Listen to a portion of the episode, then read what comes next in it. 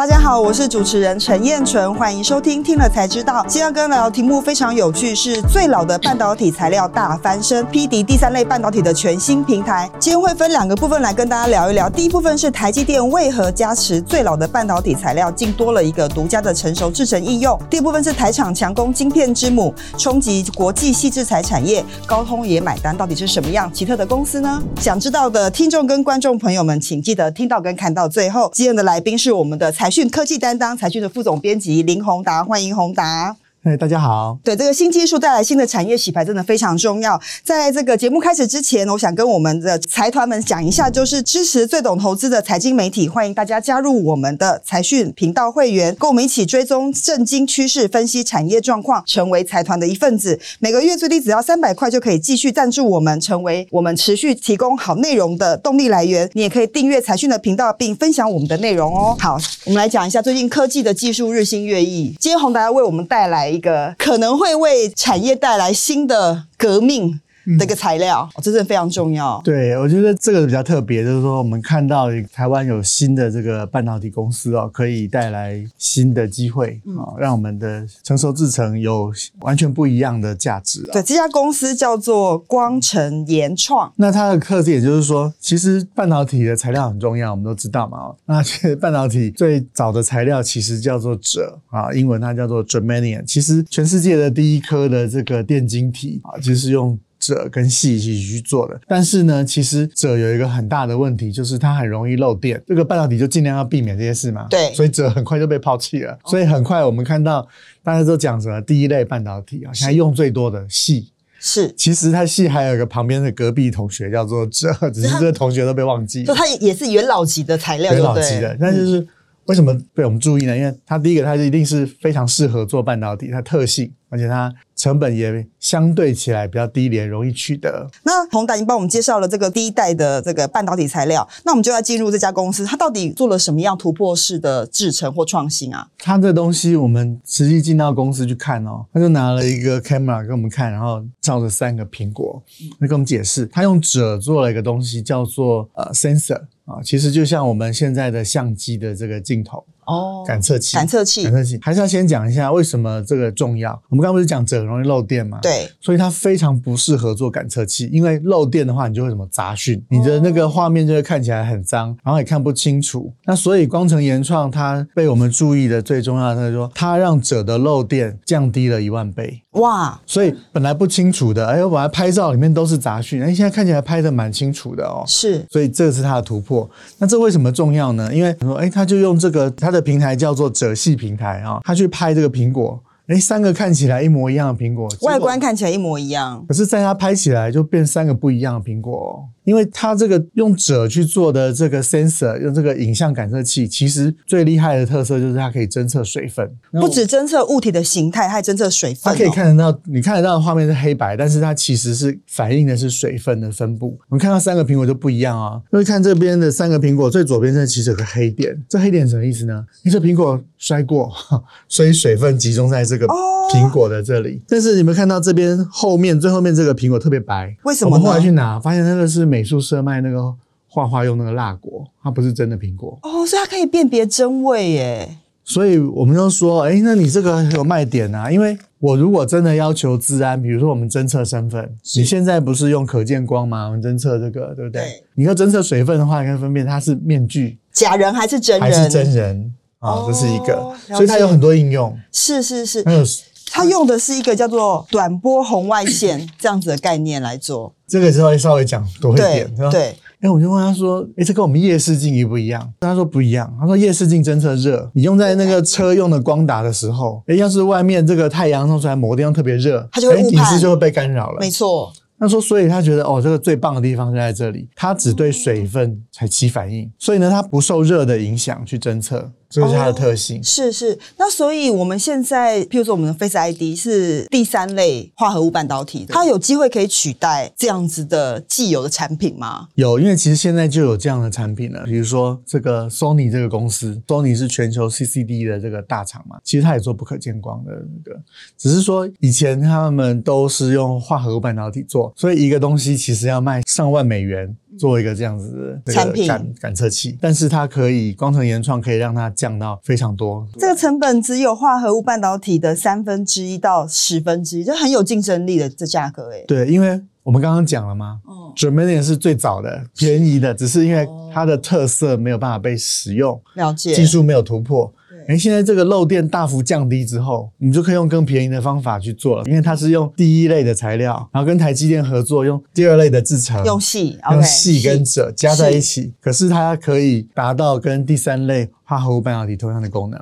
哦，这很特别哦，这好有趣哦。那到底是什么样的团队可以做到这样？因为看起来这个技术应用很广，可以除了这个感测，你刚讲雷达也可以做，以后的人脸辨识也都可以做，应用范围是非常广的。那是什么样的团队可以做到这样的技术突破？是台湾团队吗？他来自哪里呢？这些其实这些人大概是一群大概四十岁左右的台湾的科技人。那呃，我先讲一下他们的故事好了。是说采访这个陈执行长哦，他其实是台大毕业的嘛哦，那他们就说，其实他们公司有好几个和这个创业的创业团队，大家都其实到美国去工作，他们就到这个 Intel 的细光实验室，在 Intel 总部。来的嗯、我们现在都知道这个细光非常重要，昨天这个台积电董事长也在讲，这个细光是未来台积电发展三 D IC 非常重要的关键技术。这些人在十几年前就在这个 Intel 的细光实验室在做这方面的东西了。他们做一做做，Intel 当初就是要把它用在通讯上。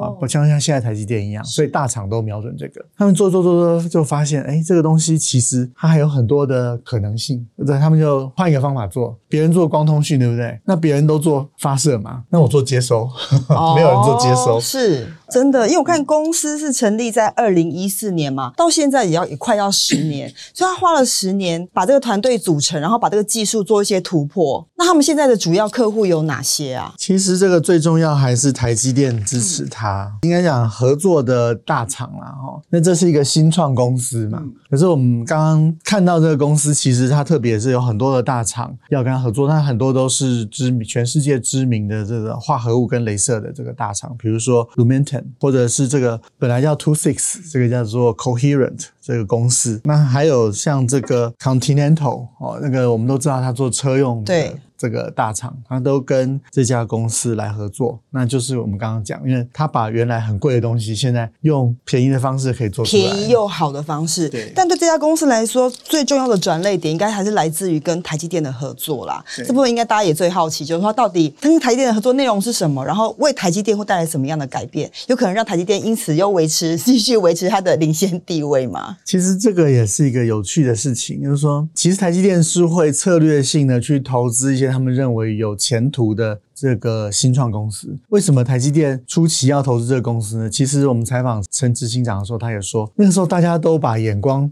就专注在光通讯。那其实光通讯市场是一个很拥挤的市场，因为大厂都在那里，所以他就换了一个角度。他就从这个感测器的方式去重新提出，他们认为这个技术有很大的潜力。那其实做感测器那就不一样的这个技术了。所以其实这种平台有两个，一个叫细哲，另外一个叫鍺矽。不是，这次采访才知道。所以它虽然是名字倒过来，但是其实是两个不一样的技术平台。对，这很重要。就说他们这个做感测器叫哲系嘛，对不对？那光通讯的话，就我目前了解啦，就叫矽鍺。还有另外一个不同不同的技术，所以台积电要跟他们一起去开发新的制程。说，哎，我为了感测器要特别去设计啊，比如电晶体的结构啊，我怎么样去布这些东西，就目的就一个嘛，我们刚刚讲的，减少漏电，让它更灵敏。那因为现在我有采访了一位教授，他就讲说，因为他说以前为什么做不到，现在做得到呢？他说。哇，我们现在的这个这个材料跟设备比以前进步非常多。各位知道什么叫原子层沉积吗？好，ALD 这种设备。可以把原子这样子像积木一样排列，我们现在可以做到这个，只是大家以前没有把这个东西用在锗这个材料上，所以之前真的很蛮聪明的哦，他就把脑筋动到这里。所以当旧的东西啊，旧的技术，台积电也有这些机台嘛，有这些设备，两个结合在一起，一起去开发，把这个让锗复活啊，那就就产生这个很有趣的这个结果。对，我看看那个这个宏达，它内文有写到说，这家公司手上有三百多个专利，就是全球鍺矽。技术的基础平台，所以它以后的商业模式会是长怎么样？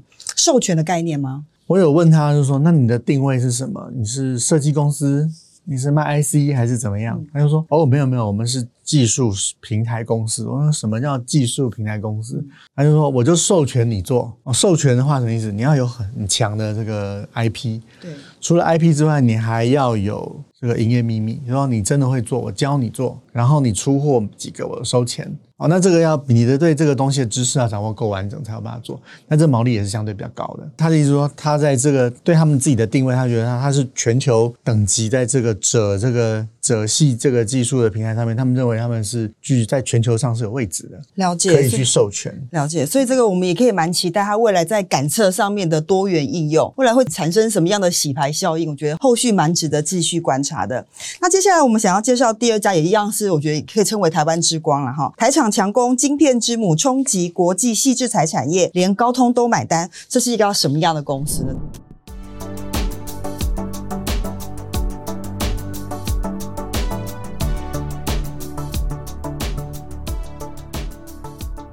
这是另外一家台湾的小小隐形冠军吧？哈，对，杰发其实我们也是跟他这个认识了一段时间，然后才介绍跟大家介绍杰发。那他之前一开始吸引到我们的注意的原因，是因为他说他做 EDA 哦，EDA 是关键字哦，对，设计一个晶片哦，现在如果复杂一点的哦。它有一个东西叫做 design rule，就是你要设计的时候要有规则，比如说，哎，这边不能够转九十度啊，这边只能够转四十五度啊，这条线怎么样？这种规则有一万条啊，所以不知道如果用人的话，这个一万条不知道怎么设计，要不要算几百次才把它算出来？我们玩那个大富翁可能规则二十条就觉得很烦，已经很复杂了。所以这个时候就需要 EDA 帮你自动把很多规则呢算好，哎，这个这样的设计呢是符合规则的。也最有效率的，对，让我们才能够在最短、最省事的这个最有效率的状况之下，把 IEC 设计出来。那在这个 EDA 的世界里面，其实大厂呢，就是像这个 Cadence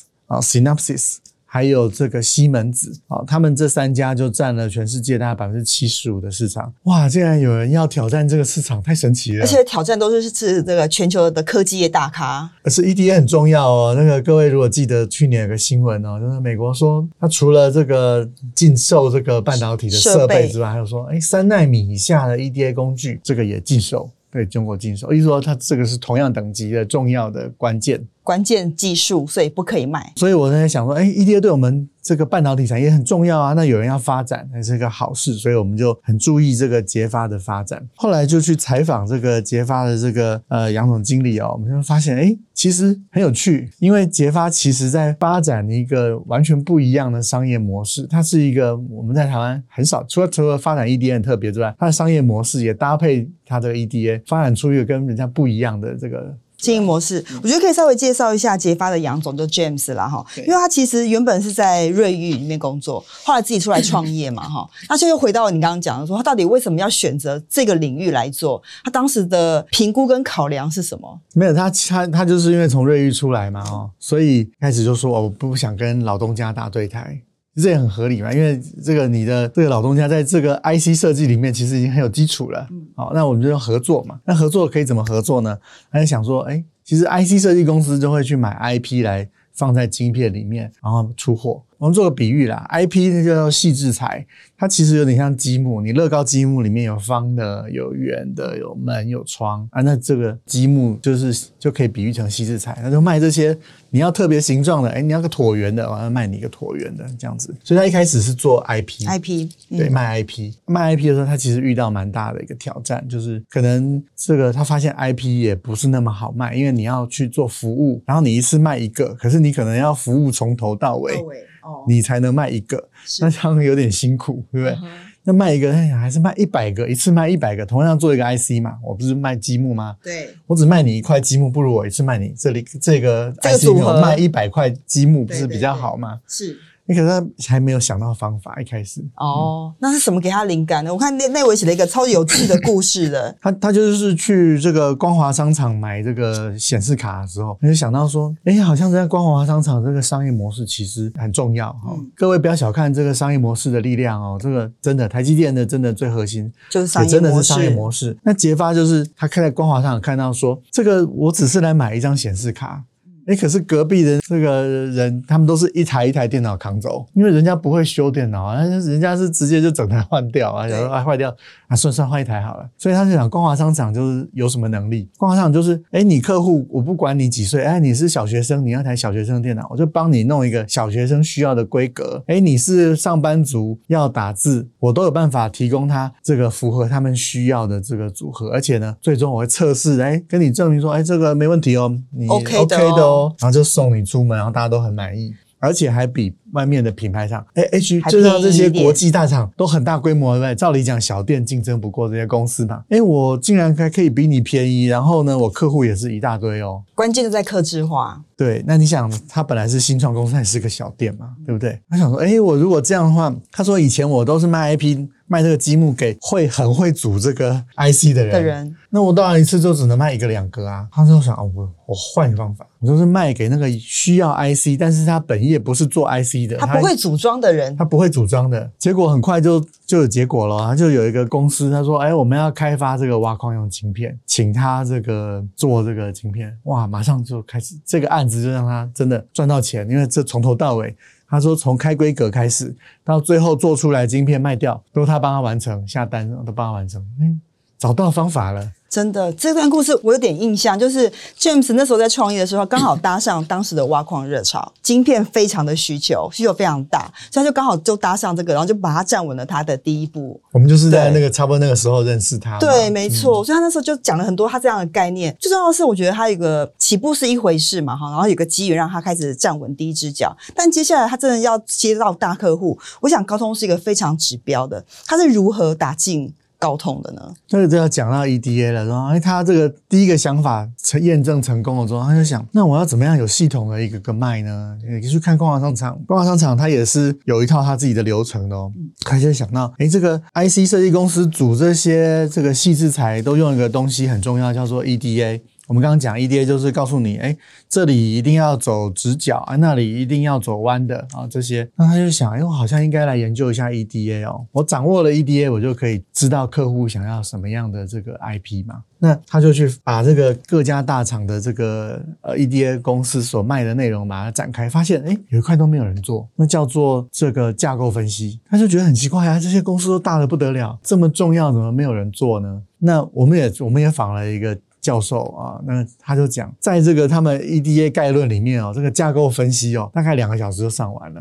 他说，在很多大公司哦，一个晶片的架构分析哦，大概就是几个工程师坐下来画一画方块啊，就结束了。就是它是比较概念性的，所以为什么对 James 来讲这是一个机会呢？因为原来大家都没有把它具象化，那他就找到一个方法，说他的这个 EDA 这个。架构分析的重要性就是说，我们把它比喻成一个车好了。如果一个车子设计的时候，你的这个油箱要配多大？好，比如我配一个很大的引擎，但是只有很小的油箱，哦，那我可以开很快的速度，但只能开十分钟，那也没用啊，这不合理嘛？对。那一个晶片上面，我拿来计算的单元，跟我储存资料的单元，就好像油箱跟那个引擎哦，它有配比的。好，这个架构分析就在做这件事情，他就设计了一个 EDA 工具说，诶，你要这个性能，对不对？啊，比如说你要能够跑五百公里，然后时速至少要两百的车，然后就帮你规划一下这个晶片上，因为你知道晶片上每一个地方大小都是要钱的，所以怎么样让晶片缩小不浪费很重要。那设计一个 EDA 工具帮你算说，诶，诶，这么大就可以了。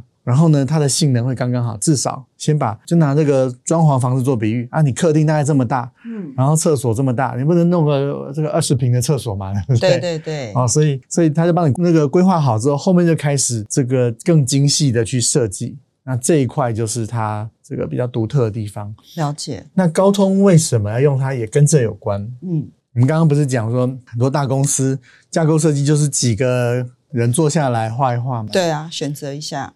就是这么巧，刚好出现一件事情，叫做疫情。哦，二零二零年开始的 COVID。疫情出现之后，本来大家都是坐下来画一画，发现不能坐下来画一画。哦，大家都 大家都只能待在家里，很多设计也都是机密，对不对？对，你也不能够随随便便这样弄嘛，是不是？所以那个时候高通就刚好要在就想，哎，怎么办？我这个所有重要的架构的设计师、重要的研发的工程师分散在各大洲。嗯那怎么办？James 告诉我们说，哎，后来就有有人介绍之后，高通就知道说，哦，有一家台湾公司，他可以做这个。那高通就想，他跟他们开了好几次的技术会议，确定说，哎，你的这个 EDA 工具好像确实可以帮助他们解决一些问题。其实他们还有另外一个工具，就是测试效能。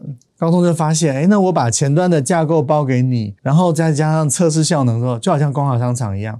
我请你帮我把这个主机板上的东西大致上都安装好，然后呢，我们去逛商场买东西，不是最后都测试一下，要开机给你看，可不可以用啊？开机给你看，说，哎，可以开机哦，哦。对。然后里面该给你的性能都有哦。高通要的跟他要的就是说，那你帮我做前段设计，架构你帮我设计，然后验收怎么验收？那你这个前段呢？哎，到时候性能怎么样？就用你设计的这个效能测试器来测试。对，来 check。对。然后今年这个晶片呢，今年要这个要出要生产了。哦，所以这是个指标性的案子。好，那听完这个高通的精彩故事之后，那我就接下来想问：最近 AI 晶片非常的夯嘛？那所以像捷发这样的公司，它吃得到 AI 晶片的市场吗？所以其实呃，我们刚刚讲它的特色就是把 IC 设计我可以拆成好几段，对，因为它有这个工具，所以它的这个呃有两个核心，第一个是帮人家做设计，另外一个就是它有 EDA 的这个服务。那可是我们知道现在有一个事情哦，就是说 AI 崛起，那很多公司其实都有自己的演算法。他可能掌握了很多的资料，对，然后他不一定需要去买那个很贵很贵的这个 AI 晶片嘛，他可以自己设计。所以现在杰发就是想瞄准这个市场，说，哎，你不见得那么了解怎么做一个 IC，但是呢，我有工具，我有 EDA 工具，然后呢，我可以这个帮你设计，他就要用这个光华商场的这个呃商业模式来帮全世界各式各样不了解这个。IC，但是有演算法的公司来设计他们自己的 AI 晶片。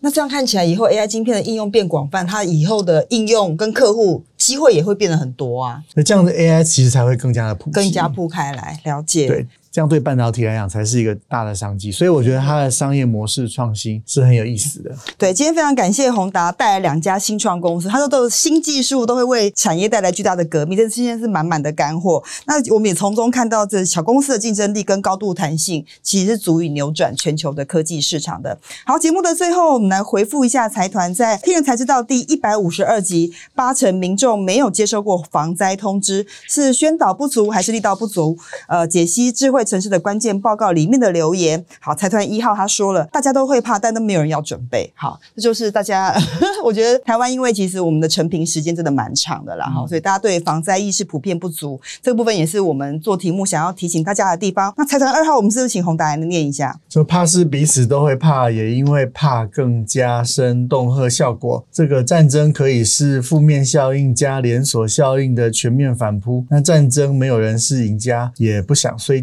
靖。不过。我自己可不可以讲一下？嗯，当然，就是我我觉得把它当成这个比较大的天灾，还是要做一点准备啊。是是，当然，就是我们面对的危险也不只是战争了，没错，我们还有。